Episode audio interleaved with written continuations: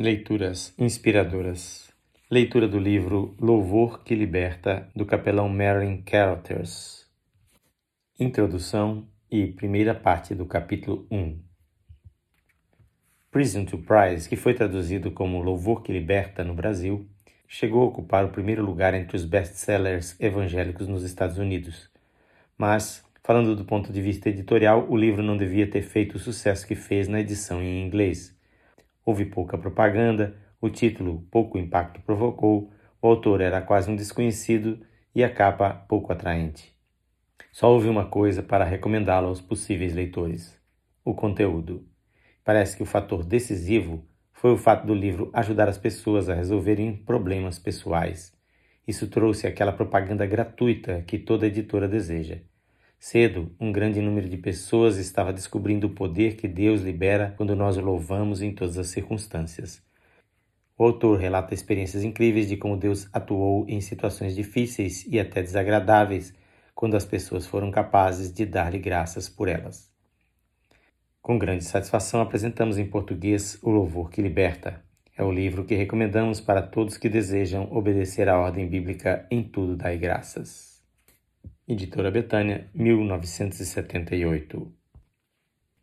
Regozijai-vos sempre, orai sem cessar, em tudo dai graças, porque esta é a vontade de Deus em Cristo Jesus para convosco. Primeira carta de Paulo aos Tessalonicenses, capítulo 5, versos 16 a 18. Capítulo 1 Preso. Senti o frio do metal das algemas no braço esquerdo e ouvi uma voz áspera. Somos do FBI. Você está preso. Eu estava sentado no banco de trás do carro, descansando com o braço para fora da janela. O carro era roubado. Eu tinha desertado do exército. O fato de eu ser desertor não me inquietava muito, mas o de ser preso feriu meu orgulho. Sempre me considerava capaz de fazer tudo o que quisesse e escapar impune. Agora teria que sofrer a humilhação de ir para uma cela de prisão, de entrar na fila para receber a horrível ração de alimento da cadeia de ter por cama o catre duro e ficar ali sem nada para fazer, a não ser olhar as paredes e indagar de mim mesmo como pudera ser tão idiota para me meter numa enrascada daquelas. Eu tinha levado uma vida bem independente desde os doze anos. Meu pai morrera nessa época, deixando minha mãe com três filhos para criar. Meus irmãos tinham sete e um ano. Mamãe começou a lavar roupa para fora, já que a pequena pensão que recebia não dava para nos manter.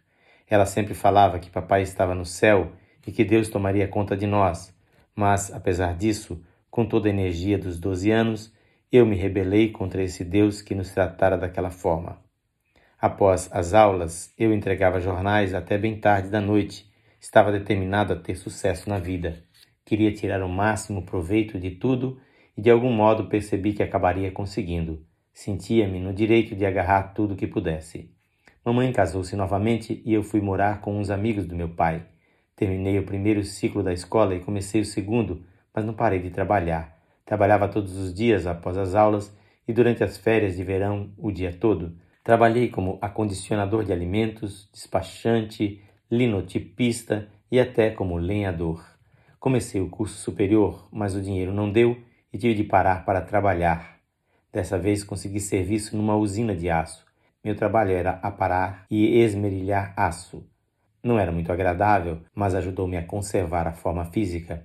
Estar em boas condições físicas significava estar capacitado para a corrida deste mundo, a qual eu não queria perder por nada. Não estava em meus planos entrar para o exército.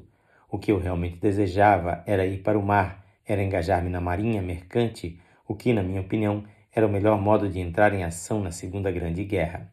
Para ingressar na marinha, teria que conseguir reclassificação junto às Forças Armadas, passando à classe 1A. Eu havia conseguido um adiantamento do serviço militar para cursar a faculdade. Antes, porém, que pudesse chegar à Marinha, vi-me recrutado pelo Exército. Disseram-me que poderia apresentar-me como voluntário para a Marinha de Guerra e eu aceitei. Um estranho incidente, porém, acabou por me afastar dela. Fui reprovado no exame de vista porque li a linha errada. Assim, apesar de todos os meus esforços em contrário, acabei sendo enviado para o campo de treinamento do Exército em Fort McClellan, no Alabama. Senti-me entediado. O treinamento era enfadonho e, querendo mais aventura, Apresentei-me como voluntário para o curso de paraquedismo em Fort Benning, na Geórgia. Tendo um gênio rebelde, enfrentei muitos problemas de adaptação no relacionamento com os oficiais superiores. Assim sendo, logo fui notado por eles, apesar de esforçar-me para passar despercebido. Certa vez, durante um período de exercícios físicos sobre uma camada de serragem, cuspi no chão sem pensar. O sargento viu-me e correu para mim com um olhar carrancudo.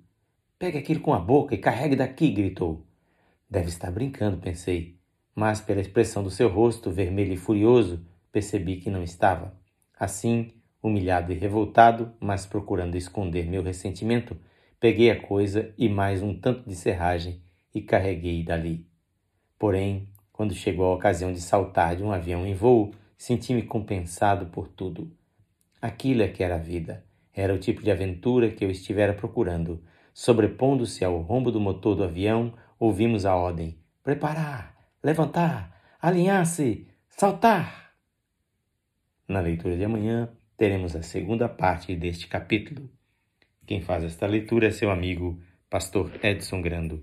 Que o Senhor Jesus abençoe ricamente a sua vida.